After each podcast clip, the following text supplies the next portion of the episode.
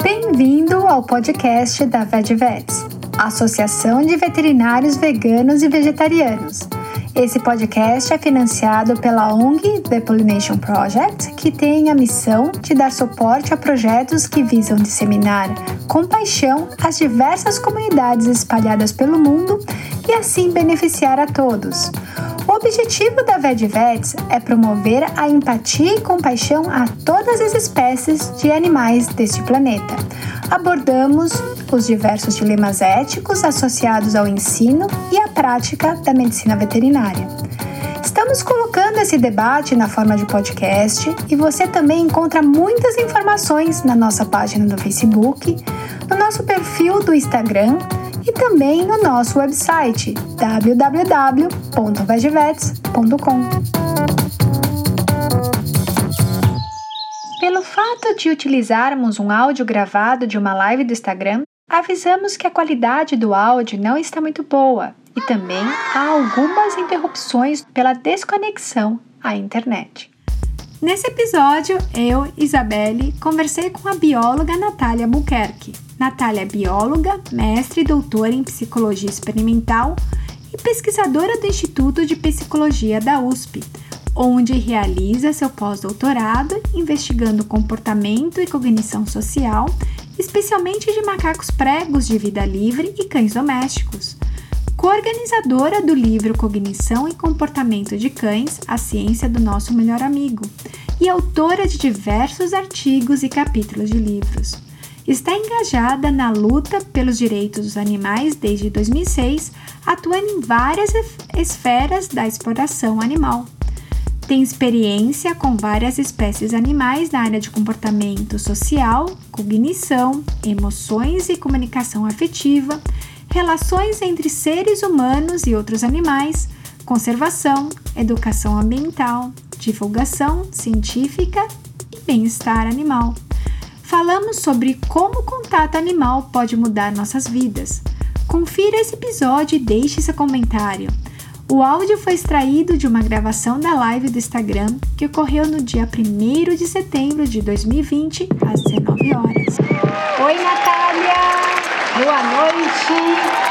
Noite! Como você tá aí? Eu tô bem. Ainda tô com o braço machucado. Mas é bom que pra live não tem problema, né? Não. O que, que aconteceu com você? Ah, eu caí do jeito mais besta possível e machuquei todo o meu lado esquerdo, assim, meu braço, cotovelo, ombro, punho. O punho que ainda tá meio esquisito. Aí fica ruim de escrever. Mas até tô tirando imobilização aos pouquinhos, já tirei, ó. Agora é só não consigo usar muito bem, mas tá, tá indo. E eu quero agradecer muito a sua participação hoje. Quem não conhece a Natália, vou falar como eu conheci a, a Natália. Natália, na verdade, eu conheci é, por uma capa de um jornal científico. Ela foi.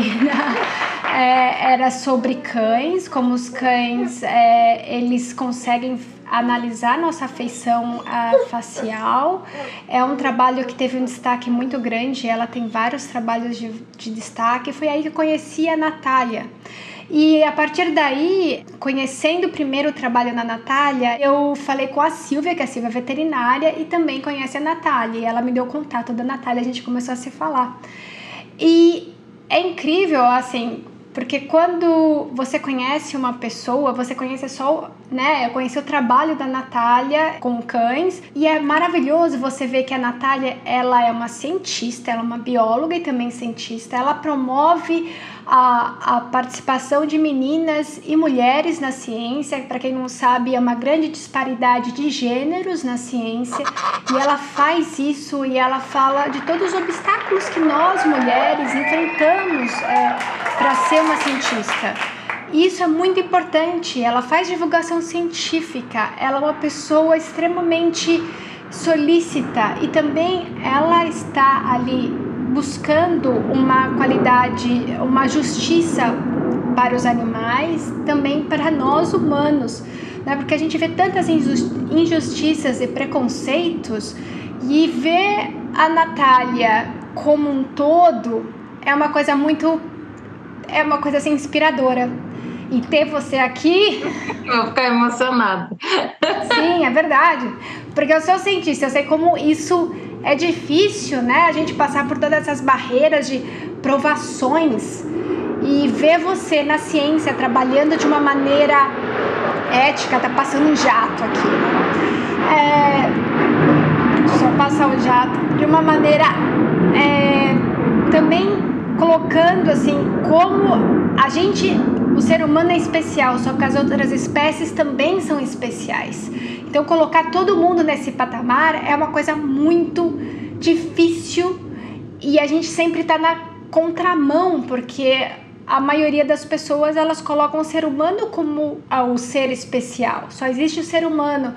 E as outras espécies? Tem tantas outras espécies. Então, a participação da Natália na ciência, a participação da Natália no ativismo e os resultados que ela tem em relação ao comportamento de animais, não só de cães, também de cabras, um trabalho muito interessante que a Natália participou. Agora está trabalhando com animais é, silvestres, macacos pregos.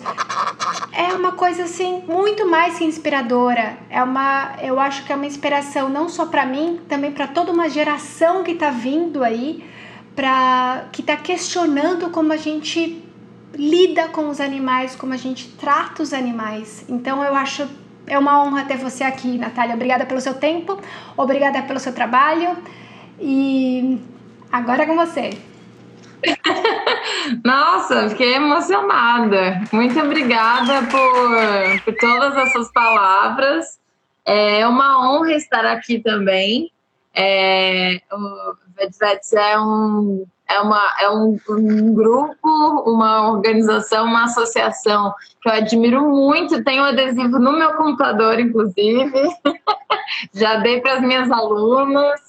É, mesmo não sendo da veterinária, né? Eu sei que a gente tem essa, essa, esse intercâmbio, né? Que é tão produtivo e rico.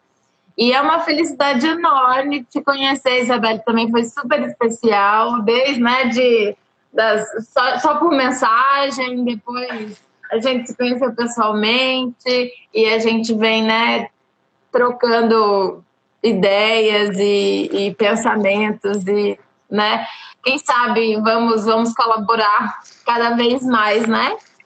Sim, sim.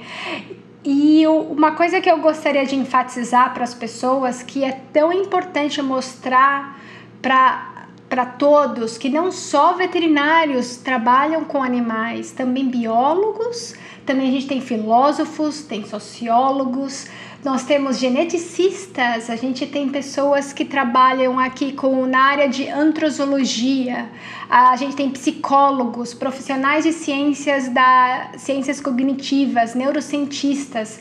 É uma, é uma diversidade de profissionais que estão ali produzindo resultados para nós entendermos melhor os animais de uma forma objetiva. O que, que isso quer dizer? Que a gente não está colocando nosso reflexo de sentimentos em relação ao que, que o animal quer dizer.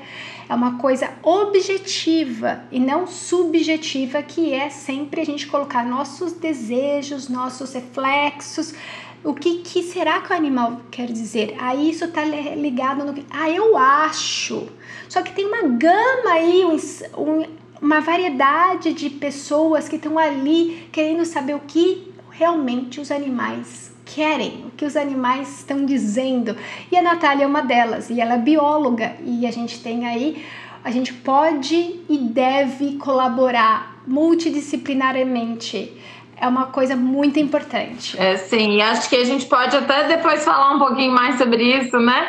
É, mas de qualquer forma, eu acho que é, essa já, o grupo já é uma, um reflexo disso, né? Essa colaboração que a gente vem fazendo, por exemplo, é, alguém ali falou direito, a educação, né? São tantas, são tantas as áreas que que podem e devem colaborar né, com, com tudo isso, com essa mudança de paradigma, né? A forma como a gente trata como a gente lida e se relaciona com os outros animais. A gente precisa mudar esse paradigma, né? Porque está enraizado em tudo que a gente faz. Então, com certeza, se a gente tem aí uma, uma convergência, né? uma, uma colaboração, uma, uma produção participativa de um monte de gente de várias áreas, a gente vai ter um, um saber muito mais rico e muito mais verdadeiro, né? Se a gente quer entender os fenômenos da natureza, a gente vai saber muito mais deles do que se a gente cada um ficar, ficar, ficar, é, ficar fazendo um pedacinho aqui ali, aqui ali, e aí acaba que não junta, né? Então, com certeza, a interdisciplinaridade, inclusive a minha área, etologia, é, que é o estudo do comportamento animal, sob uma perspectiva evolutiva, é uma área interdisciplinar. E, e você vê, né, veterinários, psicólogos, biólogos, um monte de gente de áreas diferentes que vão mesmo lá colaborar e vão criar o conhecimento. Isso realmente é muito importante. Natália, você poderia falar um pouco mais é, sobre a sua jornada? Como isso aconteceu? Posso, claro. Então, vamos lá.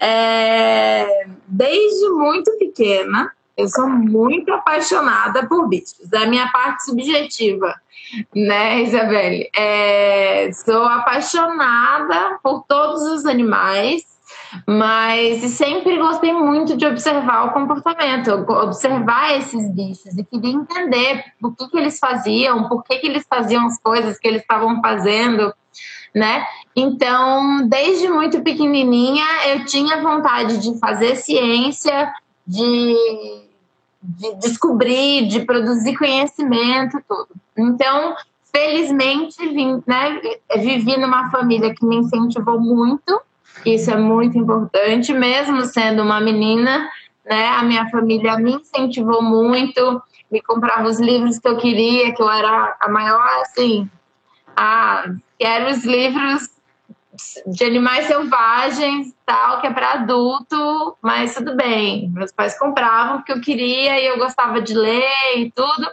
Então, meus pais me incentivaram muito.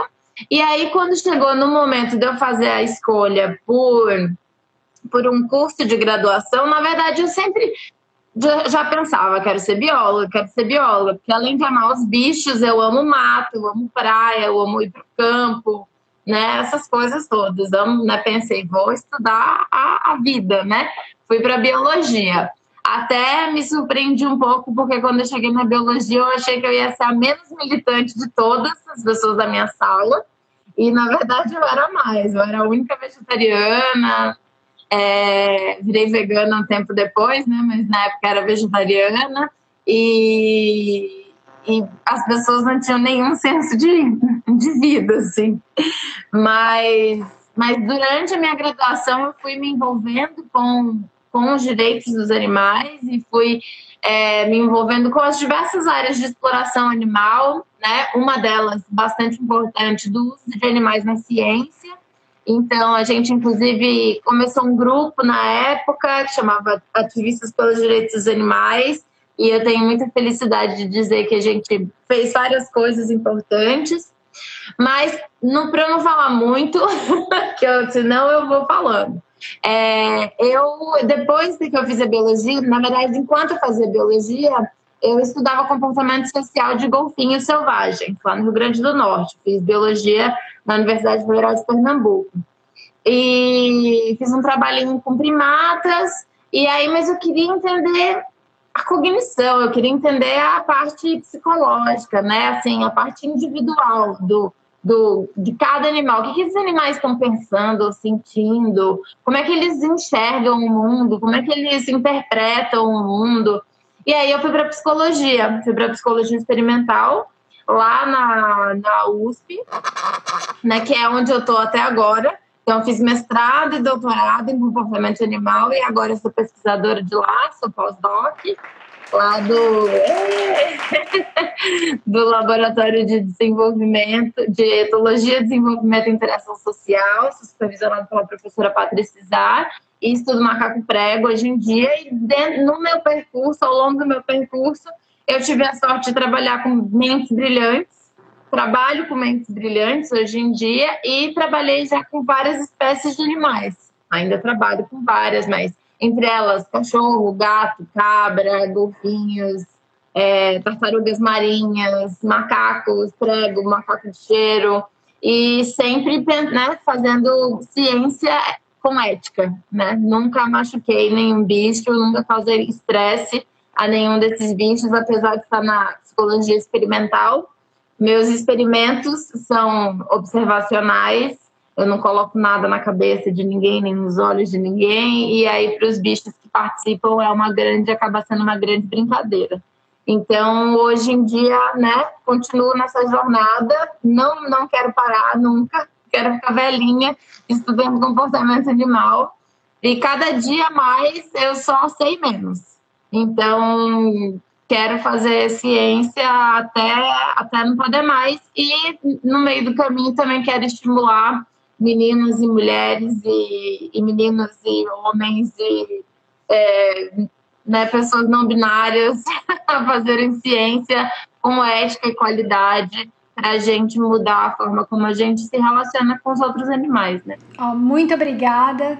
Perfeito. Eu acho que é tão importante colocar a sua jornada que é bem diferente da, da maioria das pessoas, porque você é uma bióloga, né? E as pessoas, muitas pessoas acham que veterinário, biólogo, a maioria é vegetariano, que não é verdade. E aí você passou para psicologia, né? Então você entrou em outro departamento ali para você ganhar conhecimento. E eu também tenho essa sensação que quanto mais a gente estuda, a gente percebe que quanto a gente não sabe, quanto a gente precisa de estudar mais, mais ainda. Isso é inspirador, porque a gente não para. Uhum, e, é. não, nunca para, é, é impressionante. E também a gente aprende um com os outros. Então, eu, é, é uma riqueza, eu, eu tenho certeza que o pessoal da, do departamento de psicologia e teve, também aprende muito com você, porque é sempre um ciclo. Você ensina, você também aprende, e assim a gente, a gente vai juntos, é uma caminhada junto, é uma caminhada conjunta. A gente tem que estar juntos para a gente crescer tanto na ciência e como profissional como, e também como pessoal. Eu acho que o que você falou é maravilhoso, Natália. Obrigada. E, Natália, você poderia agora falar mais sobre a importância da ciência uh, em analisar o comportamento animal? Nossa, então, se a gente vai falar né, sobre ativismo e direitos dos animais e família multiespécie, né, que é, assim, nem tô tão emocionada com o que você falou no começo que eu não consegui nem agradecer essa honra enorme de abrir o mês da família multiespécies. Então, assim, sabe? Embasbacada. Ah. com essa oportunidade. Estou muito, muito feliz mesmo. E, e eu acho, né, assim, todo, tudo que eu faço, e, e aí é onde junta o meu subjetivo com o meu objetivo, porque eu sempre quis fazer ciência, mas eu sempre amei os animais também.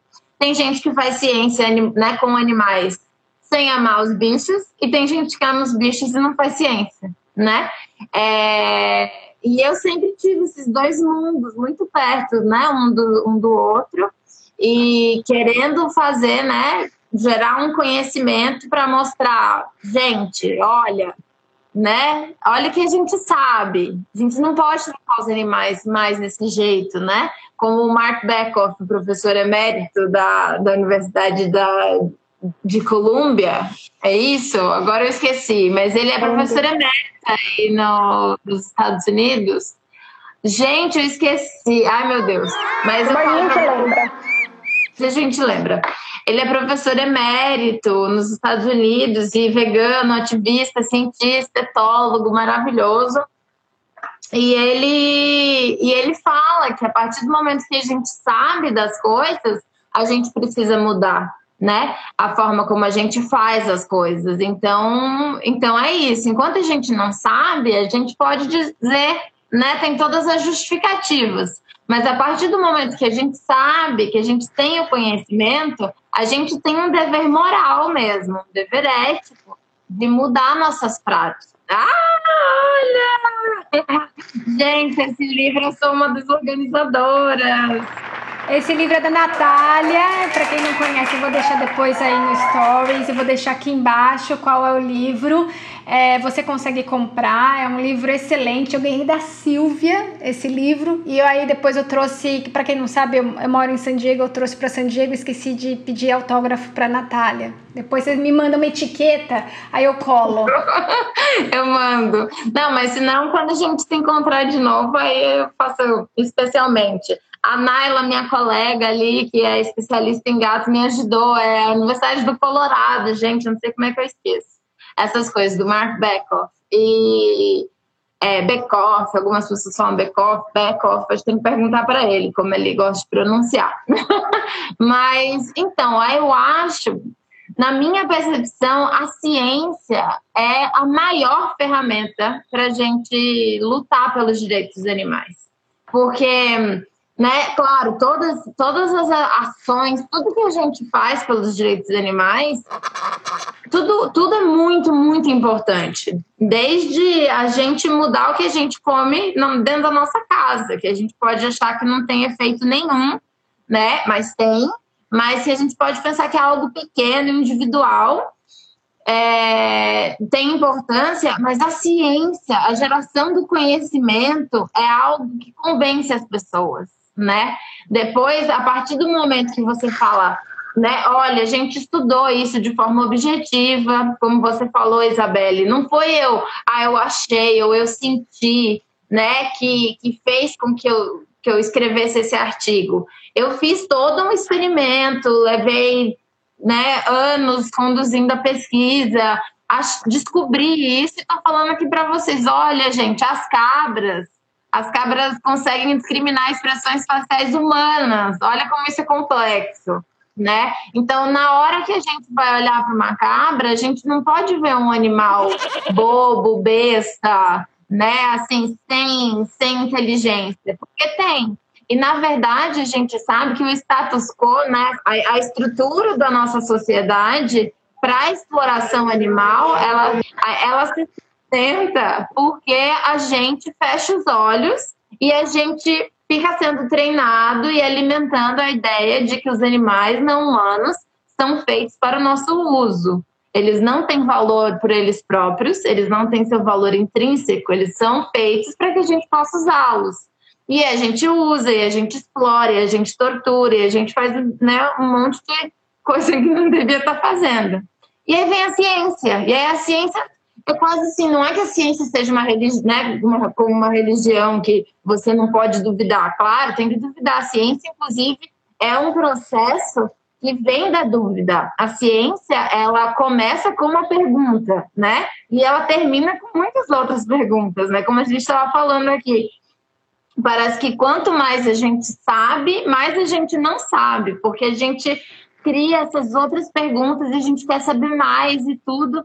E eu sempre gosto de falar que assim, o meu lado ativista é um lado que me motiva, porque eu quero descobrir as coisas, né? Eu quero, então eu quero criar esse conhecimento e eu quero divulgar esse conhecimento para que as pessoas possam, seja uma ou duas pessoas que eu afete ao longo da minha vida, já está suficiente, né? Porque essa, essas pessoas vão olhar para os animais de forma diferente, vão né, lidar com eles de forma diferente. Então, a ciência é uma grande ferramenta, talvez a maior delas, na minha perspectiva. Um pouco enviesada, porque sou cientista, devo dizer. Mas, realmente, eu fui, inclusive, por esse caminho, porque eu queria falar para as pessoas e dizer, gente, ó, tá aqui, ó, tá aqui, sabe? Tá descoberto. A gente precisa mudar. Como muita coisa mudou, por exemplo, com grandes primatas, com chimpanzés. Chimpanzés era muito utilizado para experimentação animal, muito. Na década de 60, na década de 70, eles eram tinham expedições para florestas e eles eram retirados, as mães eram mortas, se pegavam, por exemplo, né, chimpanzés pequenininhos para trazer para o laboratório e fazer de todo tipo de experimento que você imaginar. E aí, aos poucos, a gente foi entendendo quem são esses animais, quão complexos eles são. E aí, quando isso começou a acontecer, as pessoas começaram a questionar: peraí, a gente pode colocar esses animais nessa situação? A gente pode torturar esses animais? Mas, mas eles são inteligentes, eles têm sentimentos, eles percebem nossas emoções e eles resolvem problemas. A gente não pode fazer isso mais. E quanta coisa mudou, né? Muita coisa mudou. E muito porque a ciência mostrou que esses animais são altamente complexos. Então, quando a gente faz isso para outras espécies, cada vez mais, a gente acaba isso, é uma obrigação moral de mudar com esses animais, né? É, Natália, muito bem colocado. É, eu, eu, também acredito que a ciência, a ciência é uma grande aliada, porque a gente vai ter respostas, algumas respostas para algumas perguntas. E é incrível, é só para salientar, a gente está celebrando o mês da família multiespécies e a gente começou essa iniciativa ano passado, a gente pegou setembro, que é o mês da primavera no Brasil, também o mês do médico veterinário e a gente falar sobre como os animais podem mudar nossas vidas, como essa interação é tão rica e complexa. E também é importante salientar que é o mês onde a gente fala sobre a consciência da dor. Muitos dos animais, a, a dor é negligenciada em muitas espécies de animais.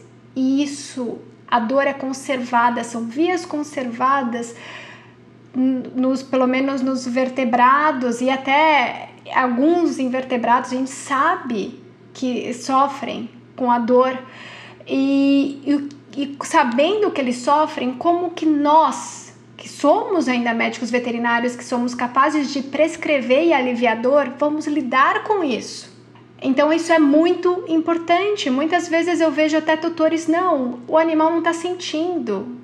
Como? Se você tivesse essa mesma lesão, você não sentiria?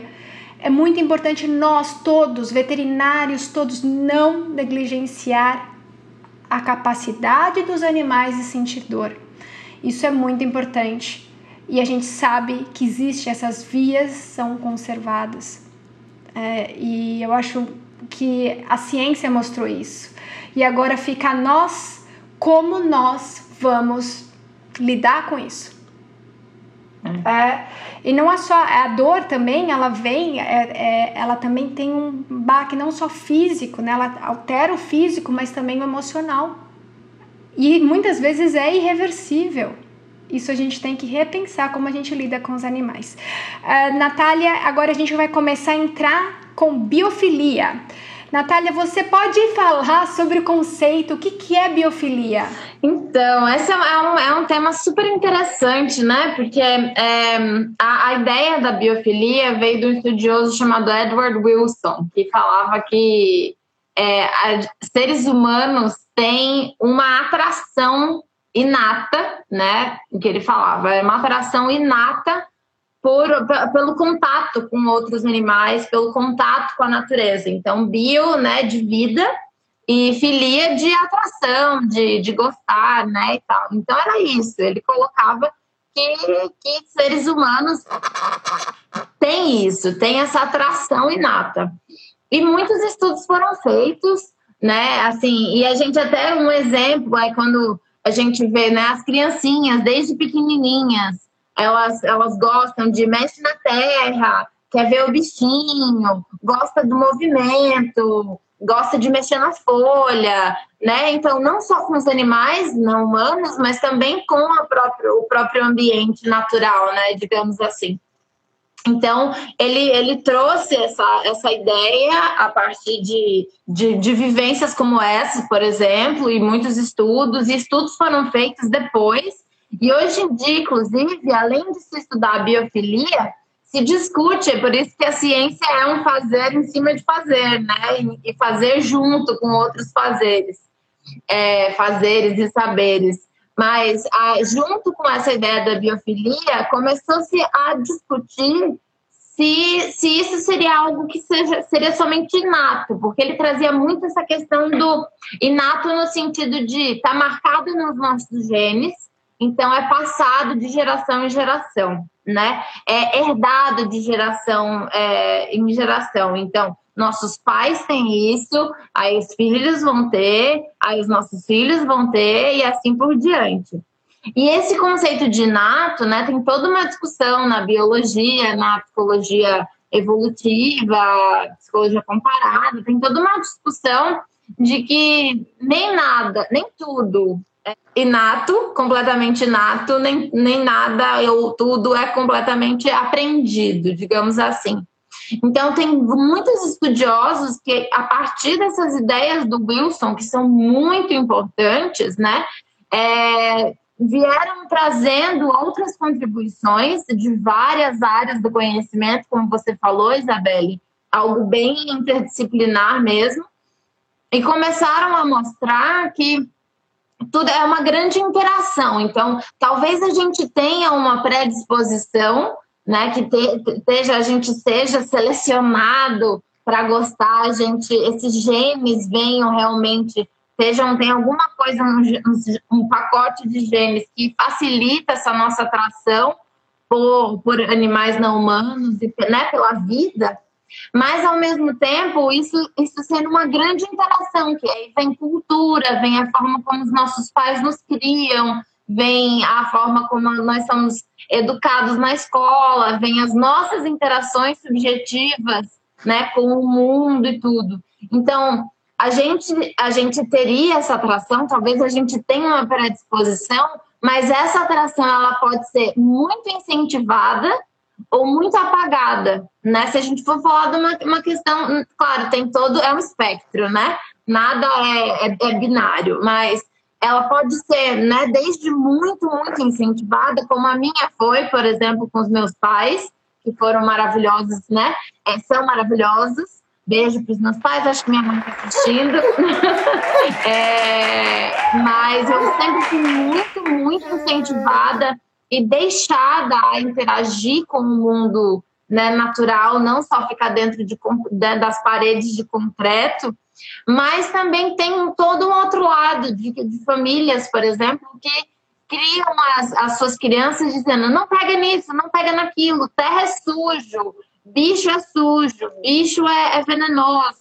Claro, né, que a gente precisa educar e, e, e, se proteger, mas e não só os pais, a, a escola, a forma como a educação, né, a educação formal nos formatos que a gente tem hoje em dia, bastante binária, então você, você tem uma, uma criança, por exemplo, numa área de praia, e ao invés de você estar tá estudando a interação dela com peixes, com arraias, com golfinhos que ela vê né, ao longo da vida dela, você está estudando tigre, você está estudando leão, você está estudando urso, animais com os quais ela nunca vai ter, talvez, né, pelo menos naquele momento, ela não vai ter interação. Então, existem várias formas de você incentivar ou de você apagar essa, esse algo né, que tem dentro da gente. Então, a biofilia, esse conceito de biofilia, ele vem como um grande, assim, até é, é, um, é, um, é um conceito extremamente importante, clássico, mas vem todos esses outros autores e autoras falando né, de toda essa interação que a gente passa ao longo da nossa vida com o social e com o físico, nas nossas interações subjetivas, nas, né, pessoais, nas nossas interações com os outros, que vai, vai fazer com, com que isso mude, né? O Tom Regan, por exemplo, que é um grande filósofo e ativista pelos direitos animais, é, eu faço fiz esse paralelo, na verdade, assim, talvez se alguém alguém estiver escutando e eu estiver falando muita besteira, talvez, né, eu possa discutir isso, mas eu fico pensando quando ele fala que as pessoas, né, assim, existem perfis de pessoas né, em relação à forma como a gente interage com os animais, e ele fala do, do, do perfil vinciano, que seria aquela criança que desde pequenininha ela gosta muito de bicho. Ela gosta muito dos animais, ela tem um carinho, ela tem um, um cuidado especial, ela quer criar os bichos e tal, quer ter contato. E aí eu sempre me identifiquei com, né, com, com alguém vinciana, apesar de só ter virado vegetariana, vegana anos depois. Mas, mas aí quando eu comecei a estudar biofilia, pensei, ué, será que, né? Não tem uma relação uma coisa com a outra, então a gente pode, de repente, ver esse conceito por várias, várias, as várias faces né, desse conceito. Mas sim, acho que como seres humanos a gente tem uma, uma atração especial por, pelo que é vivo, pelo que se movimenta, não só pelo que se movimenta, né, mas pelo que é vivo, que as plantas é, não se movimentam como os animais se movimentam, por exemplo, né? E mas, claro, a gente tem que levar em consideração, junto com esse conceito, toda essa interação que a gente tem com, com, com, né, com outras esferas da nossa vida, tanto quando a gente é criança, quando, né, quanto quando a gente vai crescendo e se tornando adolescente, adulto. Mas, mas fica até essa provocação, né? Porque tantas crianças, tantas crianças têm um amor, assim, quase que incondicional pelos bichos e depois isso se esquece, né? Depois isso fica completamente negligenciado lá no canto da, né, do, da cabecinha da pessoa e ela nem lembra mais que tem esse amor. Então, talvez seja o nosso papel social, né, que, que vai influenciar nisso. Natália, estou vendo várias perguntas aqui na, que estão colocando. É, tô, só agradecer as pessoas que estão aqui, a Silvio, Léo, a Amanda, é, quem mais? A Liane, a, tem várias pessoas aqui é, que estão aqui te prestigiando hoje e a gente vai começar a falar sobre quais diferenças de você ter um animal domesticado, que foi domesticado, um animal silvestre, e também tem, é, tem uma conexão com a pergunta do Leonardo, que ele fala assim: ó, gostar muito de animais ao ponto de querer ter animais silvestres em casa pode ser associado a uma biofilia excessiva? Como evitar tais vontades? Olha, ótima pergunta, viu? E eu começaria, inclusive, falando, né, sobre sobre ter animais silvestres em casa é basicamente com isso que você falou, Leonardo. Parece que a gente tem uma vontade tão grande de ter um animal, de ter contato com esse animal, que a gente acaba querendo tê-lo em casa, né? Mas não só em casa. A gente quer vê-los em zoológico, a gente quer vê-los em shows, em aquários, a gente quer vê-los né, em circo, a, a, e, e é, até quando a gente é criança, né, pelo menos na minha geração, quando eu era criança, é, isso era muito isso era muito normal, né? E em zoológico, e em circo com bicho, tudo isso. E aí, aos poucos, você vai parando para pensar. E você precisa ter um pensamento bastante crítico para desmembrar essa ideia de que eu quero tanto, eu gosto tanto que eu quero ter para mim. E isso você faz quando você começa a aprender quais são as reais necessidades desses animais, né? Que é uma questão que a Isabelle colocou. Os bichos, cada espécie tem suas necessidades, cada espécie tem seus próprios desejos, cada espécie tem suas próprias vontades. E se a gente vai falar ainda, ainda mais aprofundadamente, não só a espécie, mas a população, os indivíduos dessa população. Né? A gente tem diferenças individuais aí gritantes, a gente vê com os nossos cães, os cães que são da mesma raça, da, da mesma espécie, às vezes da mesma raça, e a gente tem cães completamente diferentes. Né? Então, eu acho que é a partir do momento que a gente entende quem são realmente esses animais, a gente, a gente passa a, a, a modular esse desejo de tê-los tão perto, porque, por exemplo, eu morro de vontade, meu Deus do céu, eu morro de vontade de mergulhar com baleias. Mas, ao mesmo tempo, eu fico pensando, não, mas será que o local onde mergulha com as baleias, será que isso não, não perturba por conta dos barcos? Será que tem um monte de mergulhador na água, não vai perturbar também? Será a gente que encosta? Eu quero encostar também, mas será que isso vai ser bom para a baleia? Não vai ser estressante para a baleia? E aí a gente entra numa outra esfera, que é a esfera ética, digamos assim, né? A esfera talvez quase que filosófica, mas que vira nossa praxis, nossa prática real, né? Assim, crítica, porque no momento em que a gente para de pensar que animais não humanos são coisas ou objetos ou que são algo né, que a gente tem para usar, que existe no mundo para o ser humano, quando é como a Isabelle falou no começo, né? O ser humano está lá no topo e os outros animais estão aqui embaixo.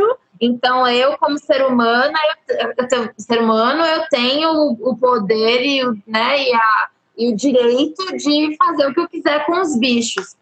Mas aí, no momento que a gente deixa essa visão utilitarista, né, que é, é né, da, da, filosofia vem essa visão utilitarista de que você utiliza, inclusive quando você fala também de esferas de exploração animal, geralmente né, você tem muito do utilitarismo, mas é isso, é quase é como você, você coisifica um sujeito e você utiliza dele para algum fim. Então, eu estou utilizando do macaco prego para o, na minha, dentro da minha casa para o fim da, meu, da minha própria vaidade, para o fim do meu próprio desejo, que nada tem a ver com a qualidade de vida daquele animal que está ali dentro da minha casa.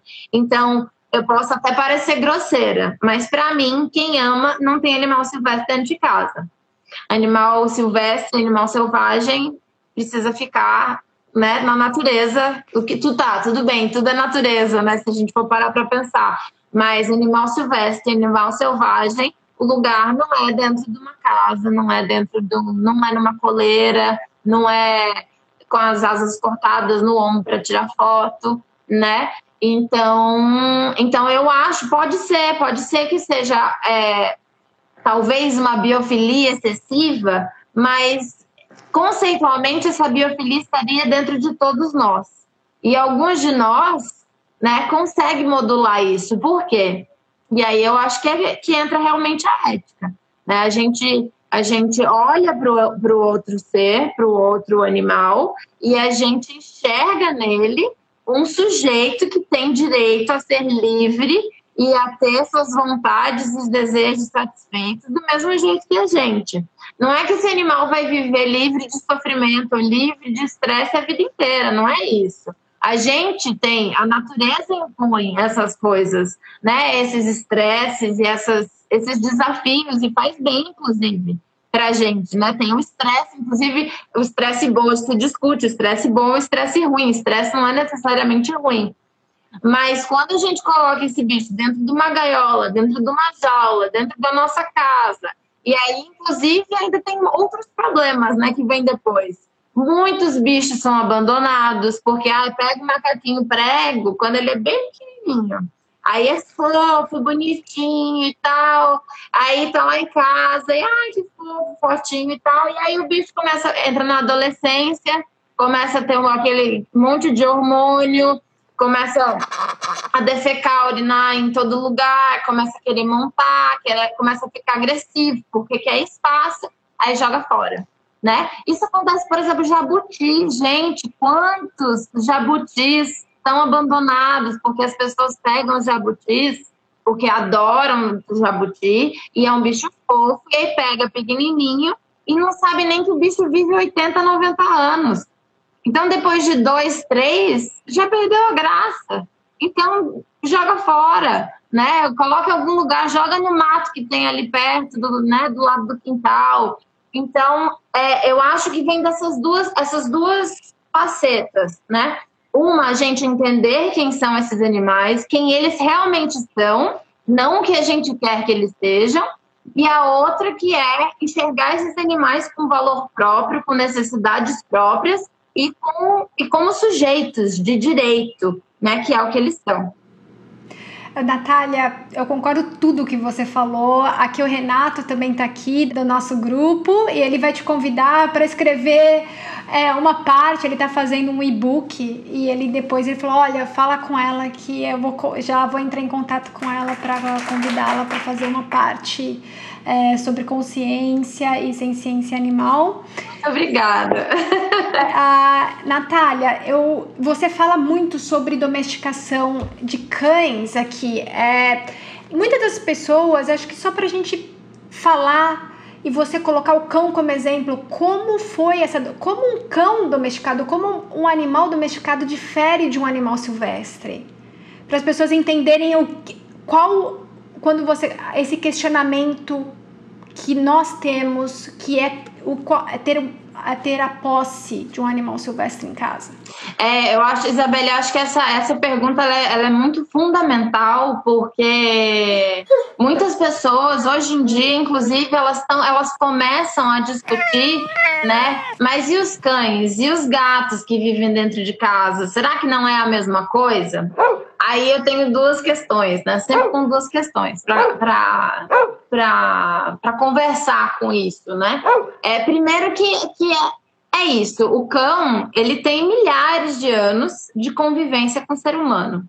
Então a gente tem aí uma, uma estimação assim genética de 30 mil anos de que o ancestral lobo virou, começou a modificar e se tornou uma outra espécie, e cerca de 15 mil anos de que o cão é cão realmente, né?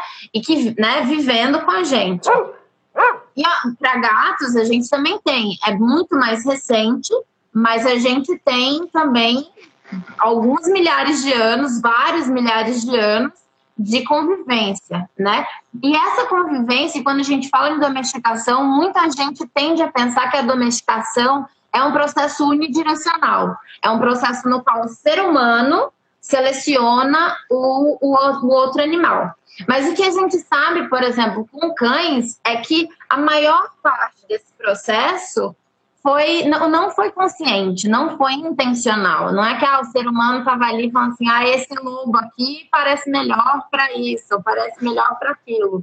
Então a gente tem uma diferenciação, por exemplo, das raças do, do último milênio para cá, né? Antes a gente não tinha isso. Então, a seleção artificial intencional ela é muito recente. Então, o que aconteceu foi que, ao longo do processo de domesticação, né, assim chamado, a gente teve um contato cada vez mais próximo entre duas espécies. Estou falando de cães, tá? Como, como você falou, como exemplo.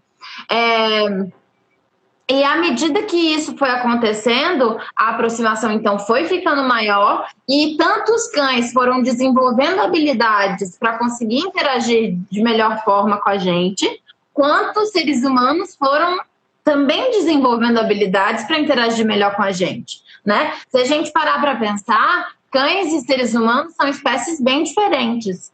Né? A gente tem uma morfologia diferente, comportamento diferente, a gente se comunica de forma diferente, a gente tem linguagem né, diferente, umzão de dizer, inclusive, que outros animais não humanos não têm linguagem, mas é, não é minha visão, eu só acho que é diferente. Mas então, durante esses milhares de anos, essas habilidades foram sendo desenvolvidas e foram sendo intensificadas então, hoje você tem um cão, um animal, que tem a habilidade, por exemplo, de reconhecer nossas expressões emocionais, né? Seja por ou seja por voz. A gente tem um cão que consegue produzir sinais para se comunicar com a gente, produzir sinais intencionais para se comunicar com a gente.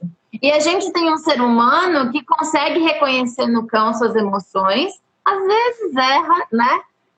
Um bocado de vezes erra, mas eu acho que mais por outros fatores do que pelas capacidades cognitivas mesmo. E a gente tem um, um ser humano, por exemplo, que, que consegue entender os sinais comunicativos do cão, que consegue também apontar e olhar para um lado para o outro, e o cão consegue perceber isso. Então, é uma troca. O cão e o ser humano tá tão é, é, quase como se fosse um conjunto, né? Então a gente tende a dizer que o ambiente natural do cão doméstico é um ambiente humano, né? Então é muito diferente nesse ponto já você falar de um animal silvestre dentro de casa, porque o animal silvestre, selvagem, precisa correr centenas de quilômetros por dia, precisa voar dezenas de quilômetros por dia, precisa ter um grupo social X, precisa fazer isso, precisa fazer aquilo, né? E você coloca entre quatro paredes ou dentro de uma jaula. Enquanto que o cão, o cão foi, passou por milhares de anos, os gatos também passaram por milhares de anos. Até a convivência entre gatos e pessoas é, hoje em dia faz com que se disputa se os gatos são realmente animais solitários. Hoje em dia o que se fala é que gatos são animais gregários. Então isso biologicamente falando é uma mudança assim, muito, muito importante, né? Num animal que vivia sozinho, como um tigre ou um leopardo, né? Que só encontra outro, outro indivíduo ou para matar numa caça ou para copular, né? Numa uma temporada reprodutiva, para um animal que é gregário, que vive em grupos, né? Talvez não seja social como o cão, mas é gregário. Então, é muito diferente. A gente tem milhares de anos, né? Dessa, desse refinamento dessa relação para chegar hoje em dia. E ainda assim, e de novo eu cito o Mark Beckhoff, ou Beckhoff, da Universidade de Colorado, que eu não vou esquecer mais, é, do Colorado, né?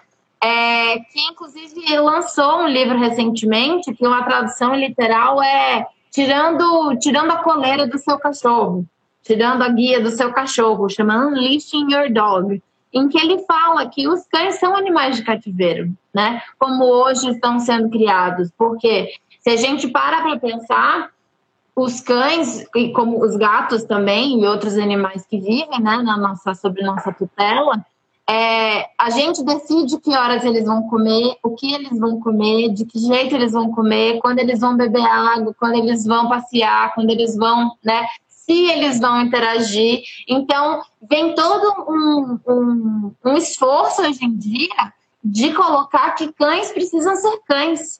Né? A gente precisa dar a chance do cão interagir com outros cães, a gente precisa dar a chance do cão de vez em quando se sujar, do cão brincar, do cão ser um pouco bagunceiro de vez em quando, para não ser aquele robozinho, né? Que muitas pessoas acabam colocando nessa caixa. E aí vive um animal também que não tem liberdade nenhuma. Então pode até estar no seu ambiente natural, digamos assim, mas não tem liberdade para fazer nada. Então não é que a gente não vai educar nossos cães ou treinar nossos cães, mas não vamos colocar calça jeans nos cães, não vamos ficar passando perfume no cachorro ou no gato, né? Não vamos, vamos deixar que eles sujem na lama de vez em quando, vamos deixar que eles tomem banho se lambendo, né? Que é o que eles fazem. É, então tem todo, hoje em dia também tem toda uma vertente, uma escola de que a gente precisa lutar para que esses animais tenham direito de ser animais, de, de serem quem eles são, de serem cães, de serem gatos e, de novo, cada espécie com as suas especificidades. Né? Sim, e como você falou anteriormente, Nossa, meu Deus, a gente ainda tem a espécie, né, as necessidades daquela espécie e também a gente entra por necessidades do indivíduo. Nós temos que ficar atentos a isso, né? E você falou muito bem antes. Eu tô pegando aqui algumas, vendo o que, que as pessoas estão escrevendo, que a Silvia colocou que infelizmente a mídia de um lado mostra a fofurice de algumas espécies, como pandas, koalas, enquanto não leva a consideração de cada um, né, é, e as necessidades. É bem impressionante, porque quando a gente vê aquele animalzinho silvestre, ou mesmo um cão, a gente quer, é uma coisa, ai que lindinho, né? Quero ter. E eu esse questionamento, o que, que vai levar aquele animal? Será que vai ser um, uma relação benéfica, que se, seja mútua para os dois, para você e para aquele animal? Essa é a grande questão. A gente está entrando, a gente tem mais ou menos cinco minutos, Natália. O que, que você gostaria de falar nesses cinco minutos? e acho que esse seu, essa sua consideração agora foi muito importante, né? É, de até que ponto a gente a gente vai nossa relação para que essa relação seja mutuamente benéfica, né? Porque se eu considero o outro sujeito como um sujeito detentor de direitos e que tem, né, tudo aquilo que eu falei, é, ele precisa ter uma boa qualidade de vida, né? Uma excelente qualidade de vida. Ele precisa ter uma a interação precisa ser benéfica para ele. Se for benéfica só para mim, tem alguma coisa errada, né? Como seria com seres humanos? Se a gente está num relacionamento em que só uma dessas das, das duas pessoas está se beneficiando do relacionamento, tá errado, né? Tem alguma coisa muito errada nisso daí.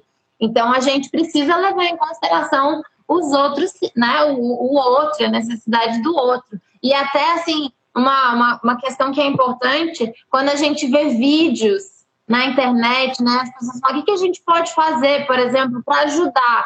Gente, não estimular vídeos na internet de animais selvagens que estão enrolados, que estão na casa, que estão de pijaminha. Isso, né? A gente vê muito isso com o lemuri, que é um bicho muito bonitinho e tudo, mas como é que ele chegou nessa casa? Quantos não tiveram que morrer? Como ele foi capturado? Né? E o que, que ele está vivendo ali naquele ambiente, né? A partir do, que, do momento que ele vive um animal da, né, da fofurice. Então, não incentivar isso, criticar isso, denunciar páginas que estimulam isso também, eu acho que isso é uma forma bastante importante de se engajar, né, né nesse, nesse tema. Mas eu acho que eu queria fechar dizendo que, né, já que é o mês da família multiespécie, dizendo que os animais podem transformar nossas vidas numa forma muito bonita, seja dentro da nossa casa, seja fora, né? A gente, a gente pode ter, né? Faz uma trilha quando quiser ver um animal silvestre, né? Faz um, um passeio, vai num, num, parque, estimula, inclusive, incentiva, vamos ajudar dando dinheiro, esses parques não tem dinheiro, né? Vamos, é, né, assim, dar importância para esses espaços, para os trabalhos de conservação que existem, é, que existe.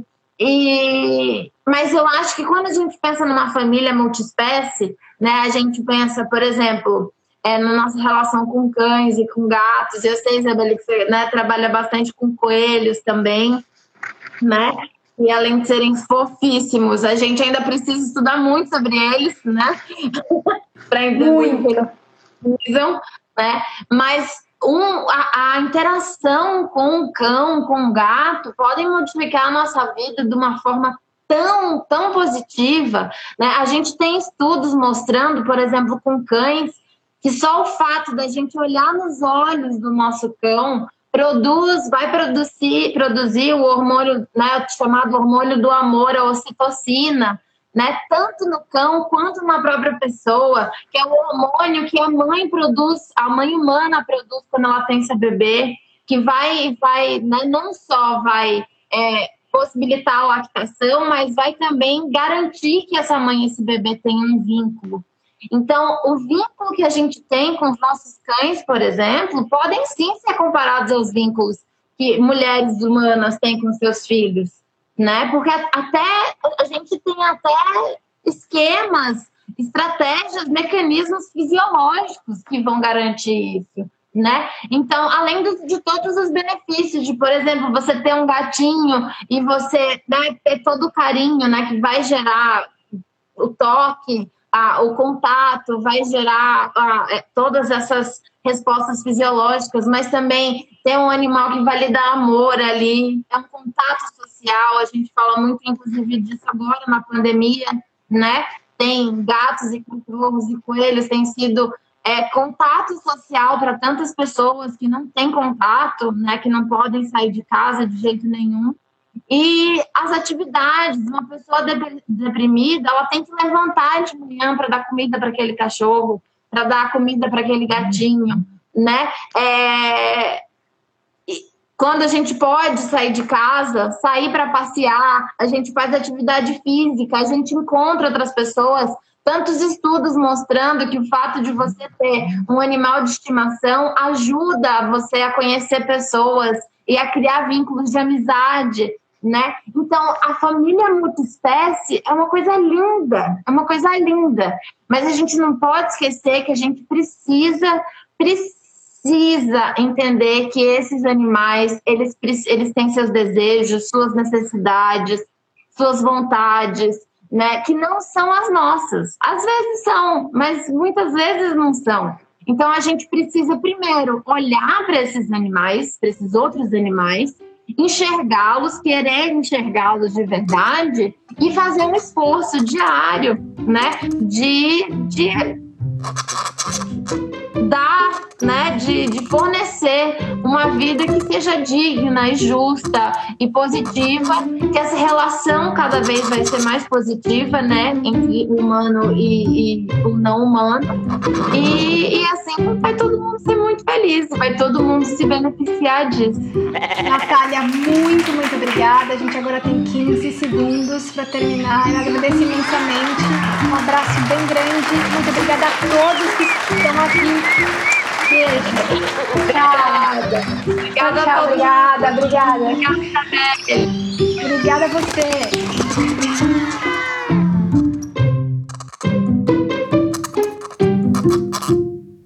Obrigada por escutar o episódio do nosso podcast. Espero que você tenha gostado. Se inscreva no nosso podcast para receber as atualizações dos nossos episódios. Veja também nossa página no Facebook e perfil no Instagram. Muito obrigada e até a próxima!